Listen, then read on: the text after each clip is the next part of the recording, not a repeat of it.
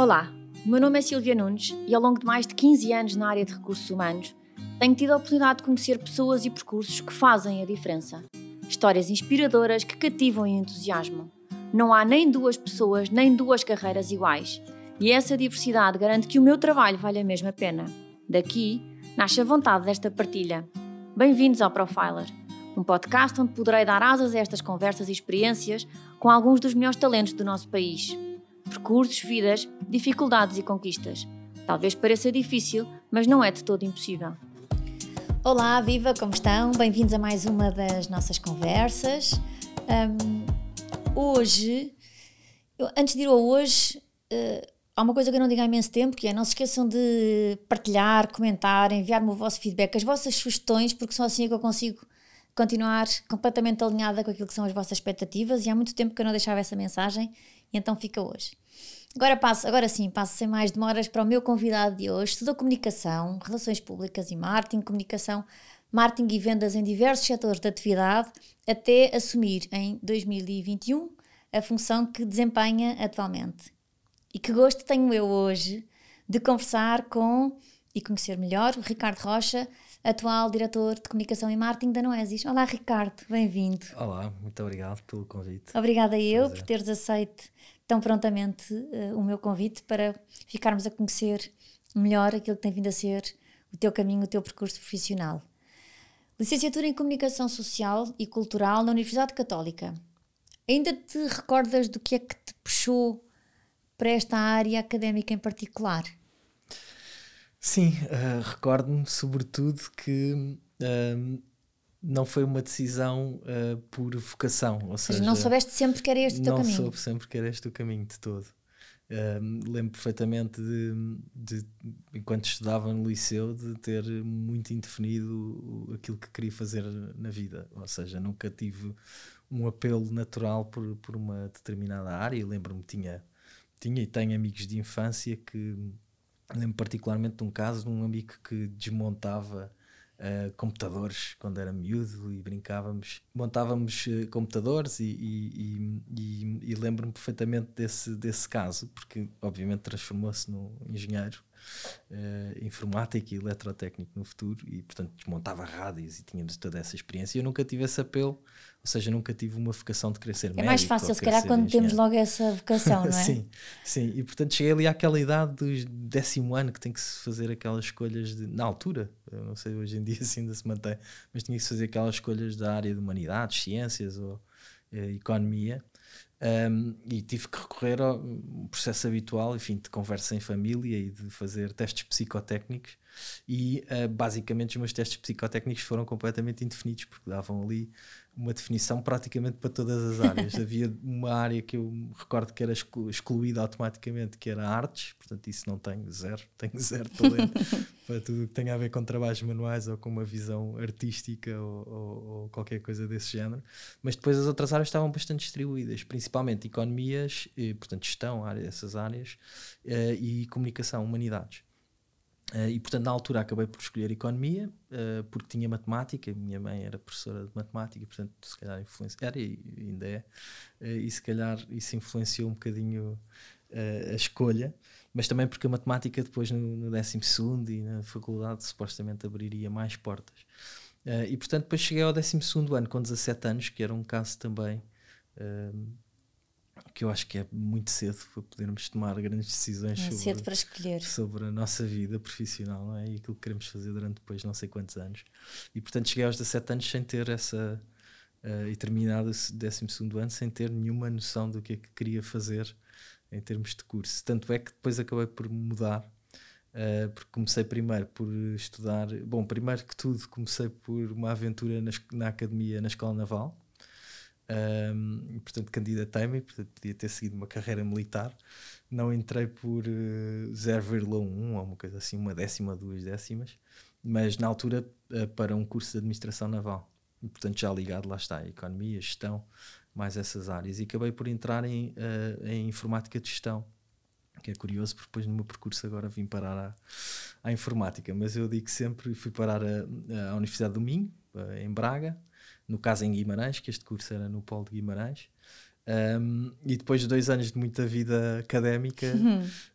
um, e, e, de pouco sucesso escolar crescente, uh, achei que era a altura de refazer e de voltar a casa. Portanto, fui viver sozinho com 17 anos para, para Guimarães e isso foi também foi uma experiência de vida muito interessante que me trouxe outras coisas, mas que me trouxe também a visão clara que a informática não era não era para mim. Eu costumo brincar que a informática de gestão, pelo nome, um, me parecia uma coisa e depois na prática também é uma altura diferente, não é? Tínhamos menos acesso à informação e às vezes escolhíamos o curso quase por nome. Uh, e eu costumo brincar a dizer que era, mais era muita informática e, e pouca, pouca gestão. gestão. E por isso eu fiz para uma cadeira em dois anos académicos de, e que foi precisamente uma cadeira de introdução à gestão, qualquer coisa de género. E portanto todas as outras de programação e coisas mais informáticas e engenharia, que tinha muito o curso, tinha muito essa vertente de engenharia, não, não, não foram, não foram bem sucedidas.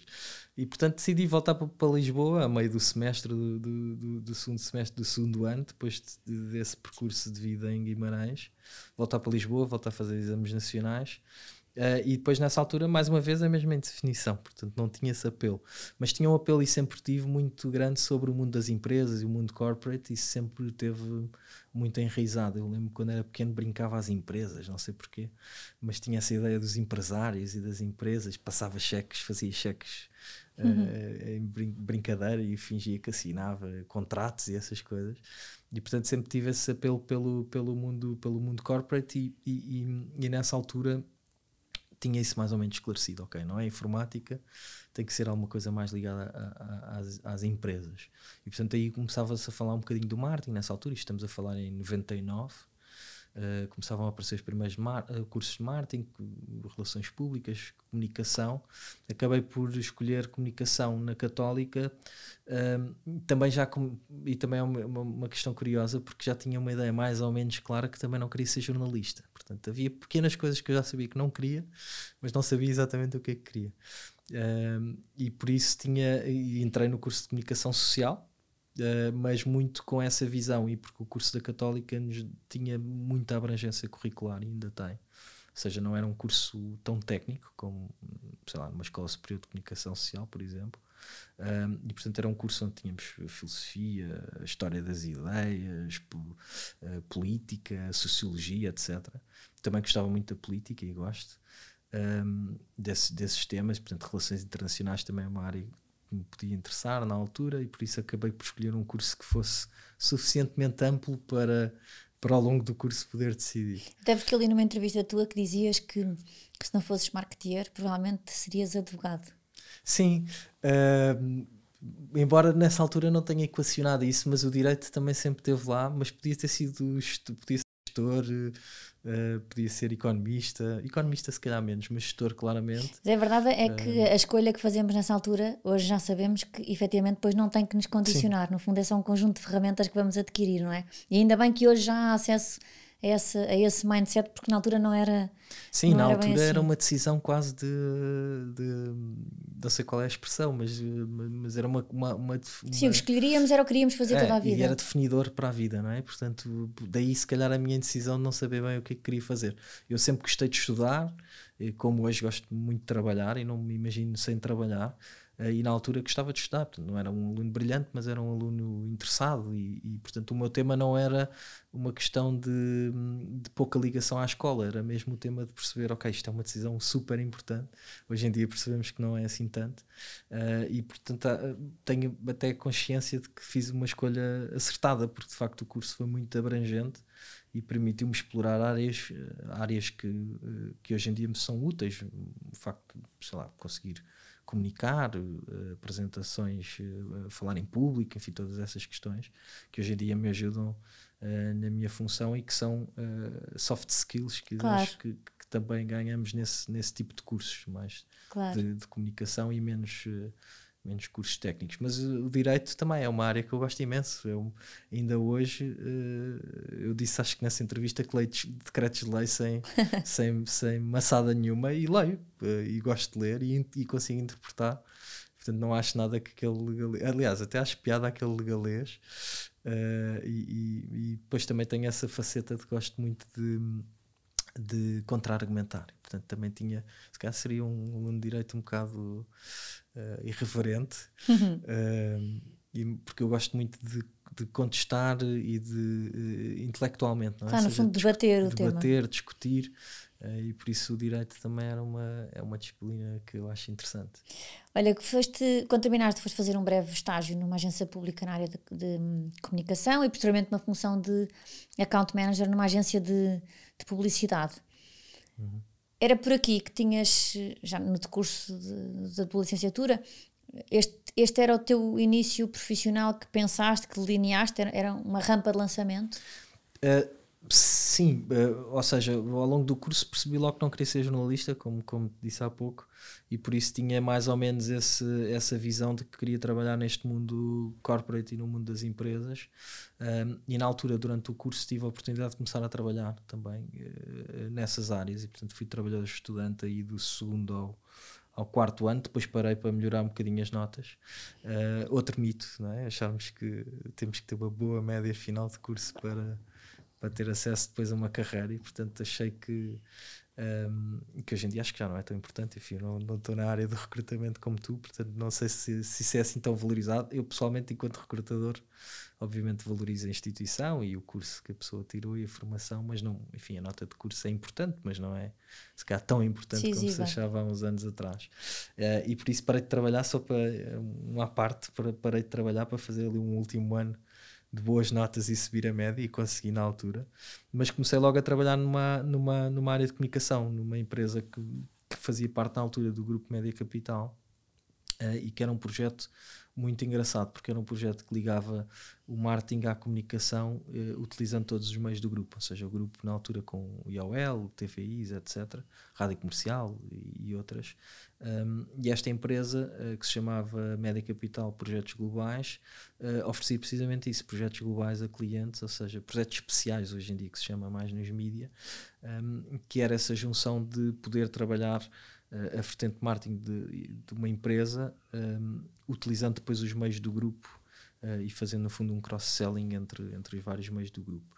Na altura dedicávamos muito na à área do desporto e do marketing desportivo e portanto trabalhávamos com uma série de, de federações e, e, e, organizávamos eventos nessa área uh, e portanto foi a primeira experiência que tive profissional e que me começou a levar para o marketing, ou seja, eu comecei de facto a ouvir falar no marketing ao longo do curso e nesta experiência profissional.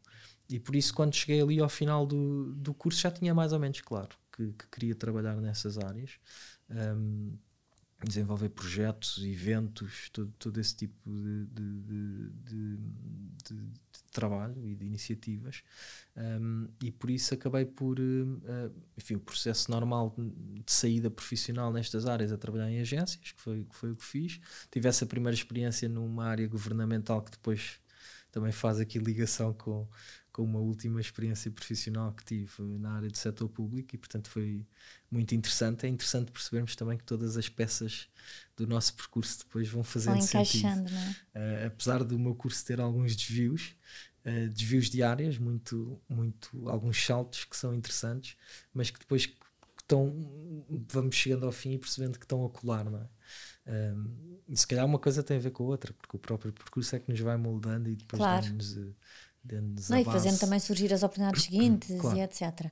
Claro. Mas a verdade é que rapidamente evoluíste porque assumiste pouco tempo depois a função de Unit Manager na, na EuroM, uhum. uma agência de marketing e comunicação também.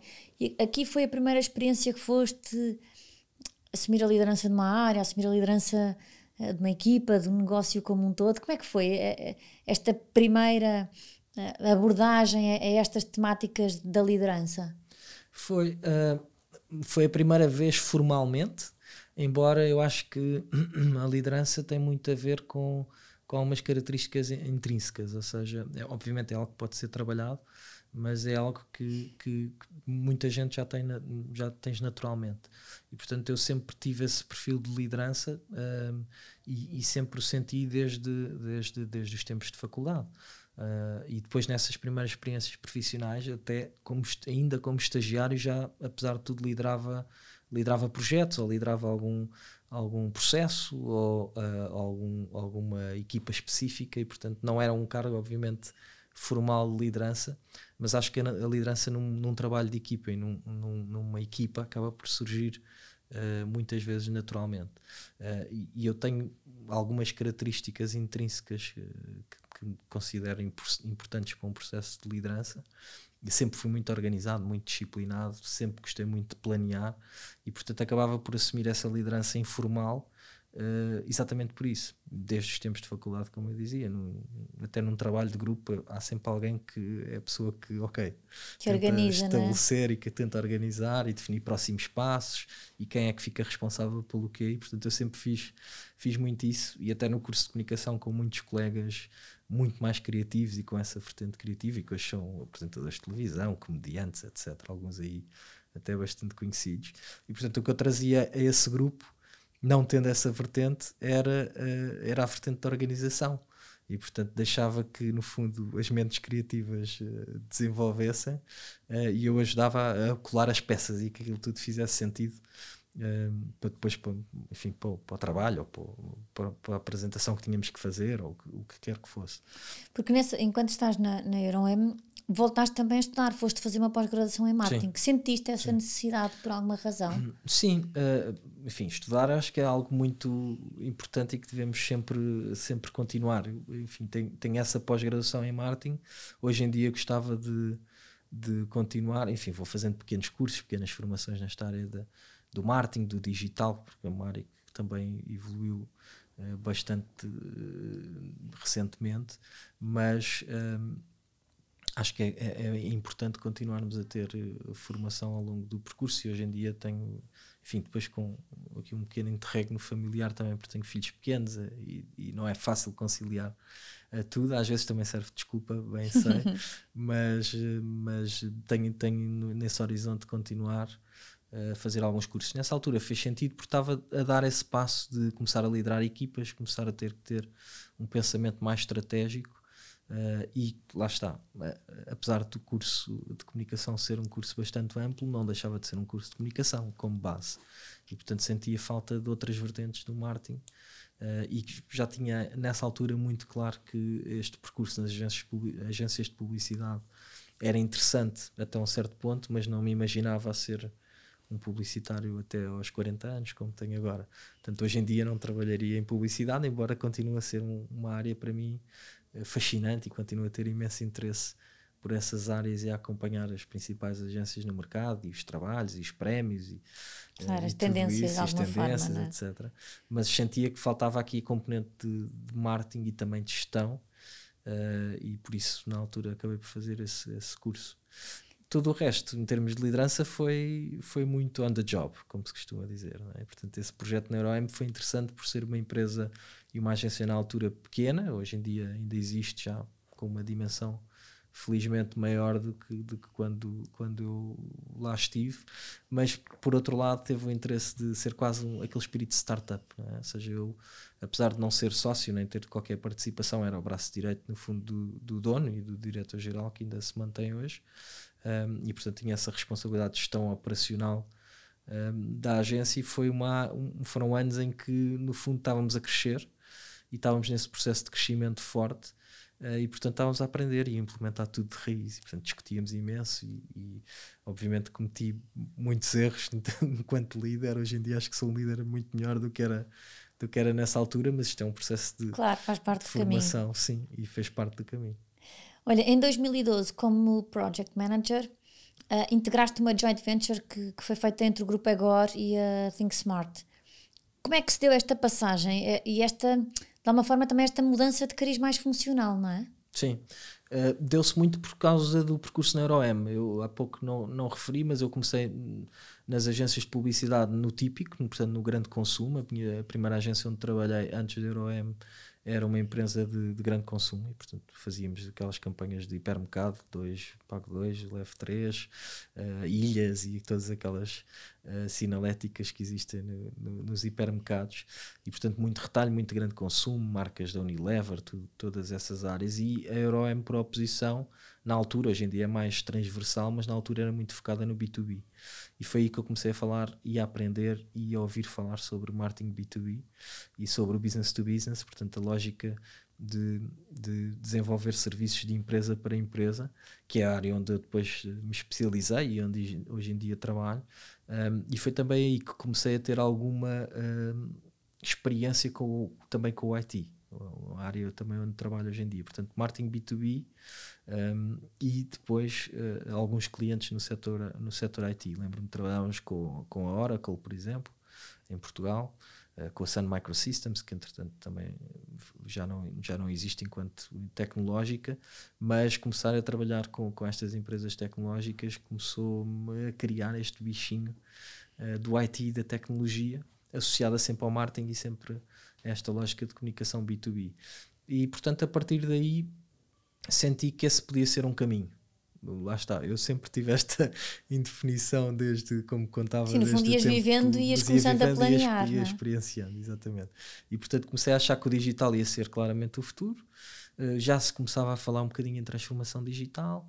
Um, as áreas tecnológicas claramente em expansão. O setor do IT, como sabes, é um setor de pleno emprego e onde de há ebulição. muitas oportunidades e de ebulição e de evolução muito forte e portanto comecei a perceber que de facto não querendo continuar nas agências toda a vida uh, havia que começar a fazer aqui algum caminho um, ehm, de, de, de espe especialização e, e, no fundo este tal processo e portanto estes desvios como, como referiste e como referi há pouco até este desvio um bocadinho funcional acabou por ser mais uma peça no tal percurso que, claro. que te falava e que hoje em dia uh, faz sentido, embora na altura pudesse ser um bocadinho disruptivo. E, e uh, esse desafio da Think Smart com, com a Egor foi muito interessante porque me trouxe duas novas valias e duas novas experiências.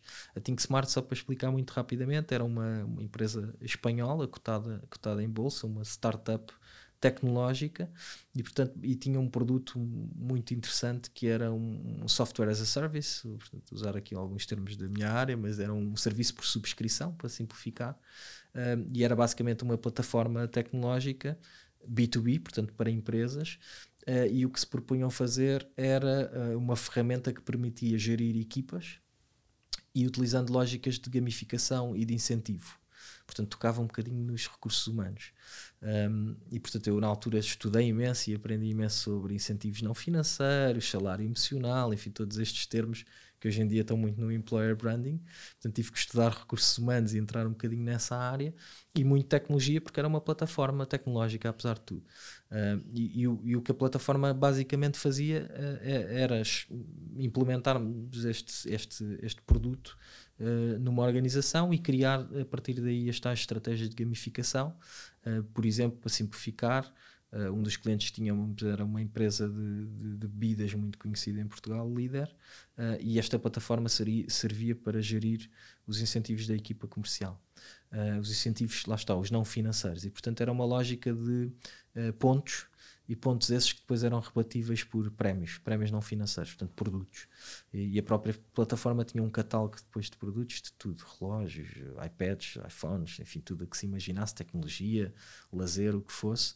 Um, e, e, tinha para além disso toda a componente de reporting e de analytics que existe numa ferramenta de gestão um, de equipas tradicional.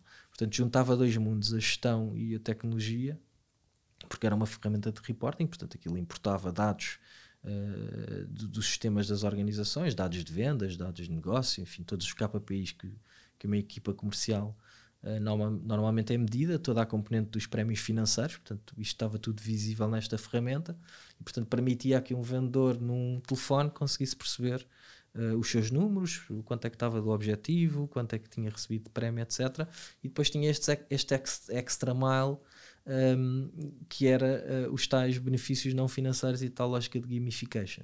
Muito, onde se jogava muitas variáveis, tu conheces se calhar tão bem ou melhor do que eu, um, que tem a ver com reconhecimento entre pares, uh, portanto havia rankings, havia uh, comunicação, obviamente, dentro da, da, da, plataforma, e depois a tal componente do, do salário emocional ou do, dos benefícios não financeiros. Uh, depois também metia aqui um tema de fiscalidade e laboral, etc. Portanto, eu consegui uh, uh, pegar num projeto que era da IT e que era tecnológico aprendi muito sobre isso, sobre desenvolvimento de, de plataformas. Eu diariamente lidava com, com as nossas equipas em Espanha, onde tínhamos developers, designers, enfim, tudo isso. Uh, e depois uh, toda a componente de recursos humanos. E a, e a empresa era espanhola, como contava, e, e, depois já estava presente nos Estados Unidos, no México, etc. Portugal foi o primeiro mercado de evolução natural. Uh, e em Portugal, ao contrário depois das outras geografias, entraram no mercado através de uma joint venture com, com o grupo EGOR, que era um grupo de recursos humanos. Portanto, e era 51%, 49%, 49% pertencia a EGOR. Portanto, foi uma experiência profissional super desafiante na altura, porque eu era uh, o único empregado da Think Smart em Portugal, por toda a equipa de desenvolvimento, de produto, etc., uh, eh, da plataforma tecnológica estava, estava, estava, em Madrid. E, portanto, também uma experiência profissional internacional, porque basicamente lidava todos os dias com, com, com espanhóis e viajava semanalmente para Madrid, mas depois incorporado numa cultura empresarial e numa empresa eh, porque em Portugal, como era o único que estava dentro do grupo EGOR, que era minoritário nesta sociedade, e portanto um grupo típico de recursos humanos, com recrutamento e seleção, outsourcing, trabalho temporário, formação, todas essas áreas. Uh, e portanto, eu, eu apesar de, de funcionalmente uh, uh, ser project manager, como referiste, na verdade geria uma área de negócio dentro do grupo claro. EGOR e tinha assento no board Portanto, também foi uma experiência muito interessante. Era o único não diretor, tinha uma presença, uma, uma, um assento no board uh, e reportava, uh, dentro da lógica do grupo EGOR, reportava como um gestor de uma unidade de negócio. E tu aí falavas há pouco no, no tema da transformação digital, e a verdade é que uma vez, uma vez mais a peça encaixou, não é? Porque o teu projeto profissional Uh, seguinte, já concretamente nas tecnologias de informação também, onde foste assumir a função de diretor de vendas da, da Digital Works, e efetivamente aqui um negócio que era orientado à transformação digital, porque criava, desenvolvia plataformas e soluções uhum. para, para esse efeito. Eram os primórdios da transformação digital, hoje que é uma palavra completamente, completamente de ordem. Portanto, muito cedo também foste beber desta competência associada à transformação digital que hoje é, é tão fundamental nas empresas. Sim, uh, começou na Think Smart e depois foi, foi essa evolução uh, natural, ou seja, a partir daí a experiência uh, e com, com, começa a ser uma experiência imersiva nesta, nesta conversa, de, de, ou nesta expressão da transformação digital. E, portanto, numa empresa um, ehm, portuguesa um, ehm, de pequena média dimensão e que, e que basicamente o que fazíamos era desenvolver uh, todo tipo de aplicações e de soluções web e mobile e portanto foi sobretudo uma escola até técnica ou seja, não sendo obviamente informático nem tendo vocação, como se viu naquele episódio da informática de gestão que eu, que eu contei, uh, eh, um, ehm, ainda assim uh, é necessário ter uma, uma visão. Uh, uma visão sobre, sobre o que é tecnologia, é? ou seja, como se desenvolve para depois poderes aplicar aos negócios de, de, dos, dos, clientes. E, portanto, como diretor comercial, a minha interação era uma interação de negócio, uh, e essa é a, minha, é a minha área de eleição. Eu gosto de conhecer o negócio dos clientes com quem trabalho e sou muito curioso sobre, sobre isso. E se, enfim, se estiver a falar com uma pessoa que trabalha num setor completamente diferente do meu, estou sempre curioso como é que funciona o negócio, como é que se vende, quem é que compra, se é por canal, se é via revendedor, se é venda direta, enfim, tudo isso. E portanto gosto muito de discutir os aspectos do negócio um, e depois tinha que ter a componente técnica para poder discutir, por exemplo, com o diretor da IT e conseguir perceber a linguagem que ele utiliza, que não é uma linguagem de negócio. E, portanto, esta experiência na Digital Works trouxe-me isso, uh, porque trabalhava depois direto, geria uma equipa de, de, de, accounts, portanto, gestores de cliente, portanto, uma equipa comercial. Uh, e esse era, mais uma vez, o cargo formal, mas depois o cargo informal também acabava por ser uh, gerir os projetos que, que acabávamos por vender. Um, e, e, isso obrigava-me a ter uma interação uh, com, com, com gestores de projeto, com claro. developers, com designers. Designers já tinha essa experiência das agências uh, de publicidade uh, e, portanto, trouxe-me essa interação com os developers e saber falar Uh, enfim, saber um bocadinho sobre linguagens de programação, o que claro. é que é possível fazer, não é possível fazer, sempre numa lógica conceptual e nunca técnica. Ou seja, eu não sou, apesar de hoje em dia continuar nesta área do IT, não sou um IT. Uh, não sou engenheiro uh, e não tenho essa vocação e nem quero. Ou seja, sou alguém que tem que ter um bocadinho que se chama aquela visão de helicóptero, não é? Algo que, que, eh, que aprendi, por exemplo, na Igor, o presidente da Igor, o Dr. Armando da Fonseca, o CEO na altura e fundador, dizia muito isso. Nós temos de ter, nós gestores temos de ter esta visão de helicóptero e depois temos de ter equipas que são, que são especializadas e que são e que são especialistas na, na matéria. Portanto, é essa a minha postura e hoje em dia no marketing também, porque o marketing tem evoluído muitíssimo, o digital então nem se fala e portanto eu procuro dotar-me de, de, uma equipa que, que tenha esses especialistas uh, e não, não tenha a ambição de saber claro, fazer tudo. Então dão esse suporte. Exatamente. Estamos a falar de transformação digital, vou andar um bocadinho para a frente no tempo e depois já volto outra uhum. vez atrás. Uh, vivemos uma fase eh, de pandemia onde a transformação digital, uma vez mais, tem sido core. E, e tu tens, tens ganho muita experiência nesta área. Como é que tu achas, uh, hoje em dia, falando em transformação digital e falando naquilo que é todo o nosso panorama empresarial, como é que tu crees que ficam os setores mais tradicionais? Porque isto é espetacular, mas nós não vamos todos à mesma velocidade. Certo. Uh, eu acho que depende como, como olhamos para a transformação digital, ou seja, há muito essa, essa ideia de que a transformação digital é um, passarmos para o digital ou passarmos para o e-commerce e agora ser tudo, tudo, tudo online. Uh, e, sabemos que isso não, enfim, é possível em alguns setores, mas não, nem todos os setores vão evoluir para, para o digital dessa forma. A transformação digital tem muito mais a ver com uma filosofia do próprio negócio, ou seja, muitas vezes uh, associamos a transformação digital à tecnologia, obviamente, e a tecnologia faz parte do processo, mas é muito mais do que isso. A transformação digital é uma transformação de processos, é uma transformação organizativa, é uma transformação até de, de mindset uh, e de cultura, se quisermos, que depois tem a tecnologia como, como alavanca.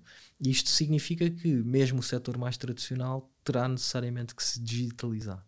Hoje em dia nós podemos olhar para isso e vermos uh, casos de transformação digital muito simples, uh, se pensarmos num café ou num restaurante, que tem a ver, por exemplo, com a faturação eletrónica. É? Neste caso que foi imposta por uma alteração legislativa, mas que obrigou de facto a que as empresas digitalizassem e tivessem um sistema auditado de, de emissão de faturas, com, com, com, o NIF, com aquela depois claro. a história que se criou da fatura da sorte e tudo isso, foram mecanismos, uh, neste caso por pressão uh, governamental. Claro, mas para levar as pessoas a, fazer, a concretizarem claro, esse processo. Claro, e portanto hoje em dia já ninguém vai a nenhuma loja mesmo mais tradicional e já não temos uma fatura passada em papel, não é? Já não há aquele restaurante que faz a conta hum. na toalha da mesa, se calhar ainda há, mas enfim, oficialmente não há, mas, é? mas aquele papelinho que, com, com, com o lápis na mão e, e que passa e que, e que fazia a conta ali no momento. Uh, e portanto esse, isso é um processo de transformação digital. Ou seja, e isso traz ganhos de, de, de eficiência brutais para as organizações. Uh, e portanto, quando uma organização, por mais tradicional que seja, seja uma indústria, seja uh, outro exemplo, na agricultura, temos cada vez mais tecnologia. Uh, com sensorização, por exemplo, uh, e portanto temos desde uh, hoje em dia já métrica, formas de medir, sei lá, a temperatura do sol, a quantidade de água, os nutrientes, tudo isso, já é possível gerir todo um ciclo de cultivo, embora não seja a minha área de especialidade, mas todo, todo, todo uma, um processo de cultivo de forma completamente digital, com base em dados. É? E, portanto, esse é outro, outro processo da transformação digital. Hoje em dia, a quantidade de dados que uma organização gera, se tiver esse processo digitalizado, é brutal, porque nós conseguimos perceber comportamentos claro, de consumo. permite preparar um conjunto claro. de informação de suporte à decisão claro, muito mais claro, avançado do que em qualquer outra altura. E por isso a transformação digital não é uh, fazer um site e criar uma loja online. Uh, pode ser isso, e isso faz parte, mas isso pode não fazer sentido para, sei lá, uma, determinados negócios, uma, uma é? tal indústria tradicional, não é? E portanto, uh, mas aí há muito, muitas outras coisas, desmaterialização, eliminarmos o papel, eh, não termos processos em dossiês. Há bocado falei de ser advogado, uma das coisas que me faz uh, espécie, literalmente, e que já vemos as grandes sociedades de advogados a evoluir, é aquela imagem do advogado com papéis, uh, com montanhas de papéis e caixotes de papéis dos processos, e que ainda vemos nos tribunais. Uh, há muito, muito trabalho de transformação digital para fazer, não só nos escritórios de advogados, e esses já estão se pensarmos nas, nos grandes, já são muitos Sim. deles altamente tecnológicos, mas mesmo nos tribunais. E isso, enfim, já numa vertente mais de setor público, eu também toquei um bocadinho na minha carreira, mas, mas há imensos projetos de modernização administrativa e modernização da administração pública e a justiça é um deles, não é? Até com aquele célebre software que depois deu, uhum. deu, deu, deu problemas há uns anos atrás, mas passa muito por isso. A desmaterialização de processos, por exemplo, é um processo de transformação digital. Passaste eh, posteriormente por uma função de sales para o setor público na GFI, e isto uhum. linka com aquilo que estávamos Exatamente. a dizer do, do, início do teu percurso profissional. E desde 2019 que integraste então a Noesis, onde estás como diretor de marketing e comunicação. Assumes esta responsabilidade para as diferentes regiões onde a Noesis opera, portanto, não exclusivamente de Portugal. Como é que é assumir esta responsabilidade, sobretudo porque são zonas geográficas francamente distintas, não é? Sim. Uh, foi um dos desafios que me, que me cativou para, para, para abraçar o projeto da Noesis, voltar um bocadinho ao marketing, ou seja, no fundo fiz aqui uma, e só voltando um bocadinho atrás, fiz um bocadinho esta evolução pela área das vendas, ou seja, eu acabei por entrar no mundo da transformação digital e das, do IT pelas área, pela área das vendas, na Digital Works e depois na Think Smart, na Digital Works e depois na GFI. Uh, e depois a Noesis permitiu-me, por um lado, voltar ao marketing, que era algo que eu ambicionava, por outro lado, voltar à, à liderança de equipas, que também era algo que tinha uh, perdido no processo, no, na passagem pela GFI, porque aí era um, comercial, é? era, um, era, um, account manager, portanto geria-me a mim próprio e aos meus clientes, uh, mas também a componente internacional, ou seja, no fundo foram três fatores que me levaram a, a este desafio. Um, obviamente a Noesis é uma empresa de origem portuguesa e por isso, isso isso, também é interessante, com 25 anos já de atividade, uh, que em 2020, e portanto pouco depois de eu entrar, acabou por ser uh, adquirida por, um, por uma empresa espanhola e hoje em dia fazemos parte do, do grupo Altia, que é um grupo espanhol, uh, como referi, cotado em bolsa, e portanto também foi um processo interessante, que não, que não estava no roadmap quando entrei, mas que acabou por ser interessante. Mas uh, eh, um, eh, o desafio da internacionalização é, é muito está muito ligado mais uma vez com o meu percurso, ou seja, uh, uh, o facto de estar sempre muito próximo, ter feito uma evolução de empresas pequenas e de pequenas agências e, e ter ido cresce, crescendo ao longo dos anos também em, em dimensão nas empresas onde fui trabalhando, fez, fez, fez com que estivesse sempre muito próximo da gestão de topo e, e da liderança dessas empresas, principalmente quando na experiência das tais PMEs, onde era sempre uh, enfim, empresas de origem familiar e portanto sempre muito próximo do, do líder, do, do, dono ou do diretor-geral ou do que fosse.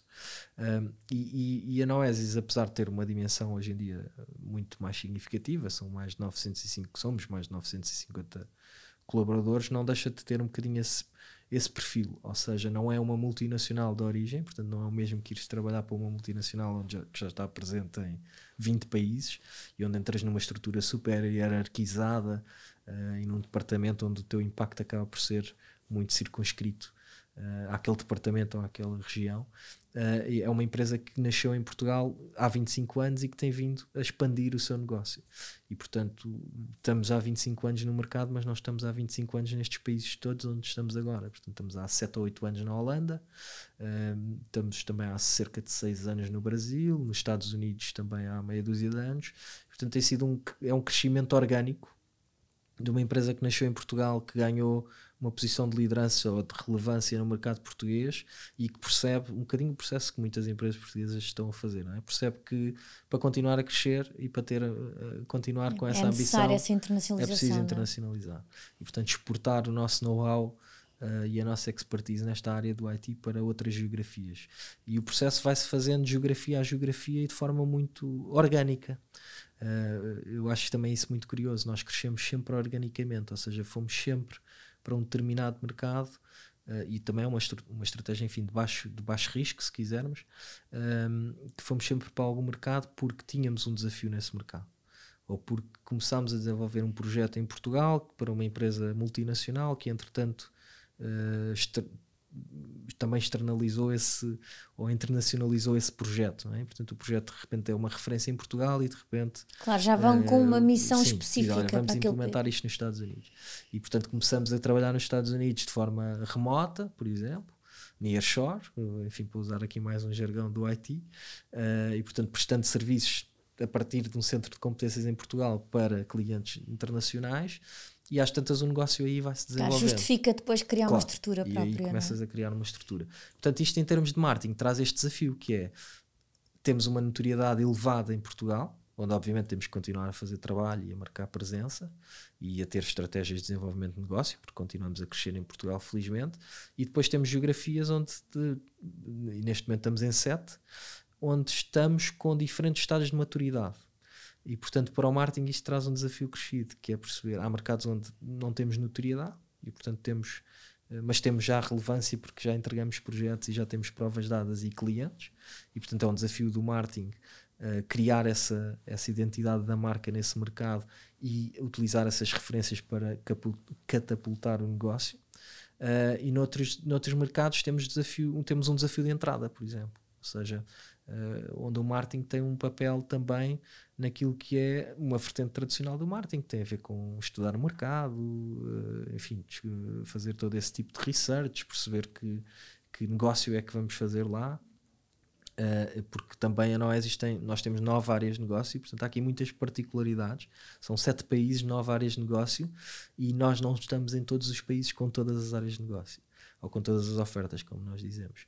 Em Portugal, sim, temos o scope completo da oferta, mas depois nos Estados Unidos, eh, ou no Brasil, ou na Holanda, ou na Irlanda, temos uh, diferentes ofertas, uh, porque faz parte desse caminho orgânico. Ou seja, como, como crescemos sempre porque há um desafio ou um cliente ou uma oportunidade, fomos depois, vamos depois introduzindo as outras ofertas e as claro. outras áreas de negócio. E no fundo a tua área tem que se adaptar ao país em questão, não é? Aquilo que é o cliente do país em questão, bem como às áreas de negócio que claro. estão presentes. Portanto, isto não é, desculpa a expressão, é chapa assim para todo lado, Exatamente. replicamos e, e, e, seguimos em frente. Portanto, Exatamente. requer de facto uma estratégia muito organizada país a país, de alguma Sim. forma. Sim, eu acabo por dizer que nós temos uh, sete planos de marketing, na verdade, porque temos um plano de marketing para cada geografia, uh, como teria que ser sempre, mas não é um plano de marketing replicável. Ou seja, não é essa lógica de multinacional de, ok, define-se centralmente e onde quer que é? seja o país e depois adapta-se localmente. Não tem nada a ver. Ou seja, temos real, apesar de termos toda a nossa equipa, isso também é uma, uma, pode ser um ponto interessante na evolução desta, desta equipa e desta função. Hoje em dia a nossa equipa de marketing é toda portuguesa e está toda baseada em Portugal, porque originalmente somos portugueses e porque assim tem acontecido, mas no futuro até pode evoluir de facto para uma, uma direção de marketing completamente global onde tenha uh, recursos em cada uma destas geografias. Isso pode ser até enquanto gestor e enquanto líder desta equipa um desafio interessante. Mas uh, uh, o crescimento no marketing acaba também por ser orgânico e acompanhar a organização, ou seja, o desafio aqui passa por pensar em diferentes estratégias para as diferentes geografias em função do nosso estado de maturidade por um lado e da tal oferta que temos e que estrategicamente queremos posicionar em cada mercado. E portanto acaba por ser uh, um desafio muito interessante porque é completamente diferente em cada uma das regiões. Ricardo, tens, tens toda esta carreira já, já construída. Quando olhas para a frente, quando te projetas um bocadinho no futuro, com que tipo de projetos, não, não digo de projetos profissionais diferentes da uhum. Noesis, mas, mas de plano, de coisas que que vais gostar. Portanto, as tecnologias de informação provavelmente no teu caminho veio, veio para ficar, porque é um mundo uhum. onde se nota que gostas francamente de trabalhar. O que, é que, o que é que sonhas continuar a fazer na tua função?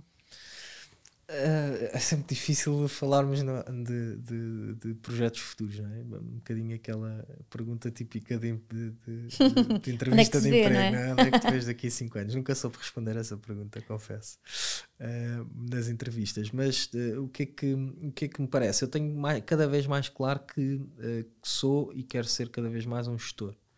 E isso significa que eu, obviamente, tenho toda esta componente do marketing e todo este background, mas como falei há pouco, tenho muito essa curiosidade por, por, todo o negócio e por perceber todo o negócio. Já passei pelas vendas e, portanto, acredito que já tenho um, um background que me permite eh, olhar para outras áreas com, com também um bocadinho da experiência técnica, como referi uh, noutra, nas outras passagens anteriores, e, portanto, hoje em dia consigo ter uma visão bastante transversal e bastante completa de, da organização, seja da Noesis, seja seja de outra organização qualquer. E portanto já não me vejo só como um diretor de marketing e o meu, o meu, aquilo que realmente me desafia é poder participar e ser parte ativa na definição de uma estratégia.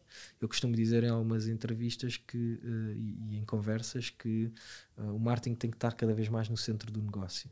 Uh, e, e, isso, felizmente, é o, que, é o que temos feito na Noesis e é isso que me desafia. Mas essa é a minha visão. Ou seja, o marketing, hoje em dia, também há uma outra frase muito conhecida nesta área do IT que diz que todo, todo negócio é um negócio de software. Every business is a software business. E, portanto, todas as empresas, estava ligado um bocadinho àquilo da, da, da transformação uh, digital que falávamos há pouco. Mas o marketing é também um bocadinho isso, ou seja, o marketing, especialmente no B2B, acho que no B2C isso já é completamente enraizado. Se olharmos para uma Unilever, é uma, é uma organização de marketing, basicamente, e comercial. Uh, mas no B2B não era tanto, há uns anos não havia tanto essa visão, e ainda não há.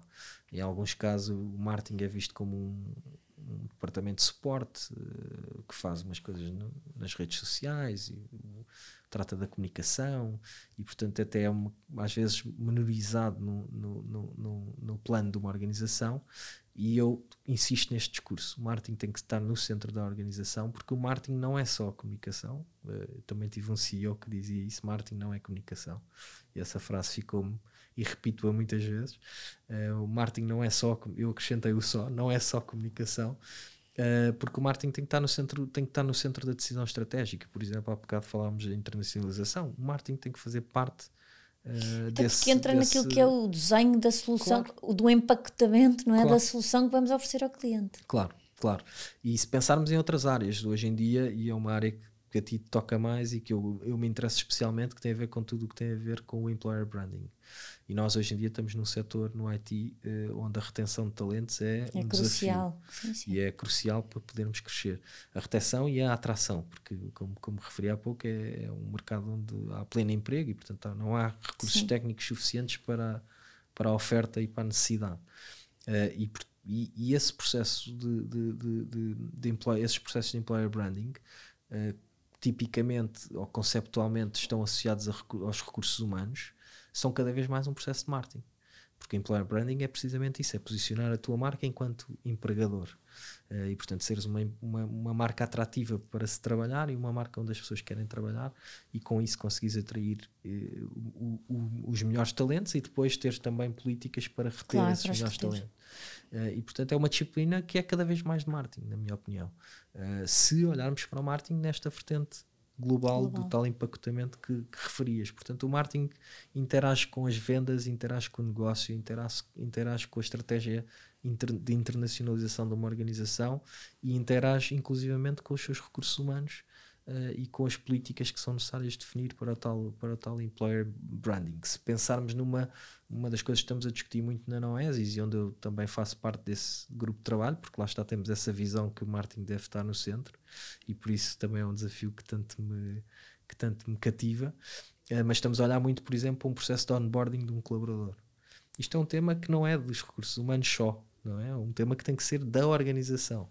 E na minha opinião, não há melhor veículo do que o marketing para ser esse esse orquestrador das diferentes áreas onde tocam. Ao, para ajudar a promover claro, isso, não é? Claro, e a ajudar inclusivamente a definir esse processo. Desde o momento em que se coloca um anúncio de recrutamento, como tu sabes, até ao, ao, ao que se diz numa entrevista, um, até às diferentes interações que se tem com o candidato. Ah, posicionamento, a imagem que se tudo passa, isso, tudo, claro. não é? Até a apresentação da oferta, a contratação, o primeiro dia na organização, todos estes, todas estas etapas da, da, chamada Employer Journey e depois, porque isto depois continua desde o, claro. É? depois como é que evoluís dentro da organização. Tudo isto tem que ser desenhado e, e, e, está a ser desenhado nas organizações e tem que ser desenhado com uma participação ativa do marketing, porque o marketing tem essa visão, se for um, um, um departamento de marketing efetivo, tem que ter essa visão do negócio transversal.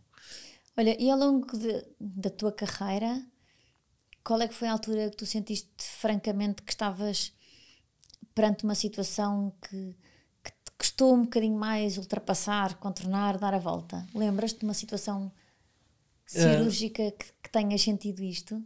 Eu acho que todos temos altos e baixos em todas as fases da nossa carreira, mas uh, para não fugir à pergunta, eu diria que eu no outro dia li uma. uma um, já não me lembro, eu sou péssimo a citar, portanto, não, se calhar vou me enganar, mas li um artigo, de, acho que da HBR, da Harvard Business Review, que tinha uma percentagem altíssima que as pessoas saem das empresas pelo, pelo seu líder, não é? pelo seu manager ou pelo seu chefe uh, se quisermos usar uma expressão mais antiga. E, portanto, não saem porque, porque vão para um desafio profissional melhor ou não saem por causa deste, das condições salariais, saem efetivamente porque têm uma má experiência de liderança. Uh, e, e, de facto, eu tenho tido a sorte de trabalhar com muitos CEOs inspiradores, mas também já tive um momento em que tive um CEO que não me era tão inspirador. E portanto, esse, por exemplo, se eu tivesse que destacar um momento mais difícil, eu diria que é esse. Um momento em que percebes que eh, se calhar não, não, não estamos na mesma. Não te identificas de alguma sim, forma. Não nos identificamos ou que não, que não sentimos que não acrescenta nada ao nosso desenvolvimento, ou inclusivamente em que há uma visão uh, que não é alinhada, não é? Portanto, não estamos na mesma sintonia e, e, nesse aspecto, e isso não funciona para nenhum dos lados, e portanto não é necessariamente aqui uma crítica à, à pessoa em causa ou à função em causa, é, é um momento em que tu sentes que ok, isto não faz match, não faz match entre aquilo que a minha visão e a visão da organização, e portanto começas a sentir ali uma peça que não encaixa bem na engrenagem.